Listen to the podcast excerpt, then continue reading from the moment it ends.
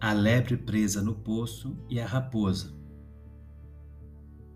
Uma fábula de Esopo. Em certa tarde de verão, uma lebre sedenta saltou em um poço para saciar sua sede. Ela bebeu à vontade, mas quando quis sair de lá, não conseguiu fazê-lo porque estava privada de todos os meios de fuga.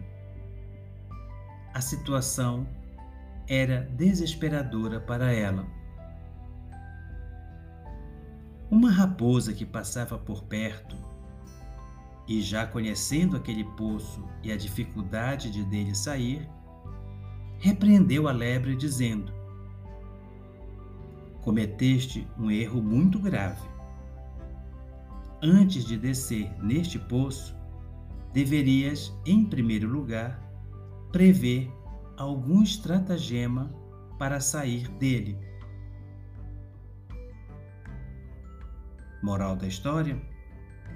Muitas pessoas agem por impulso, sem pensar nas consequências de seus atos.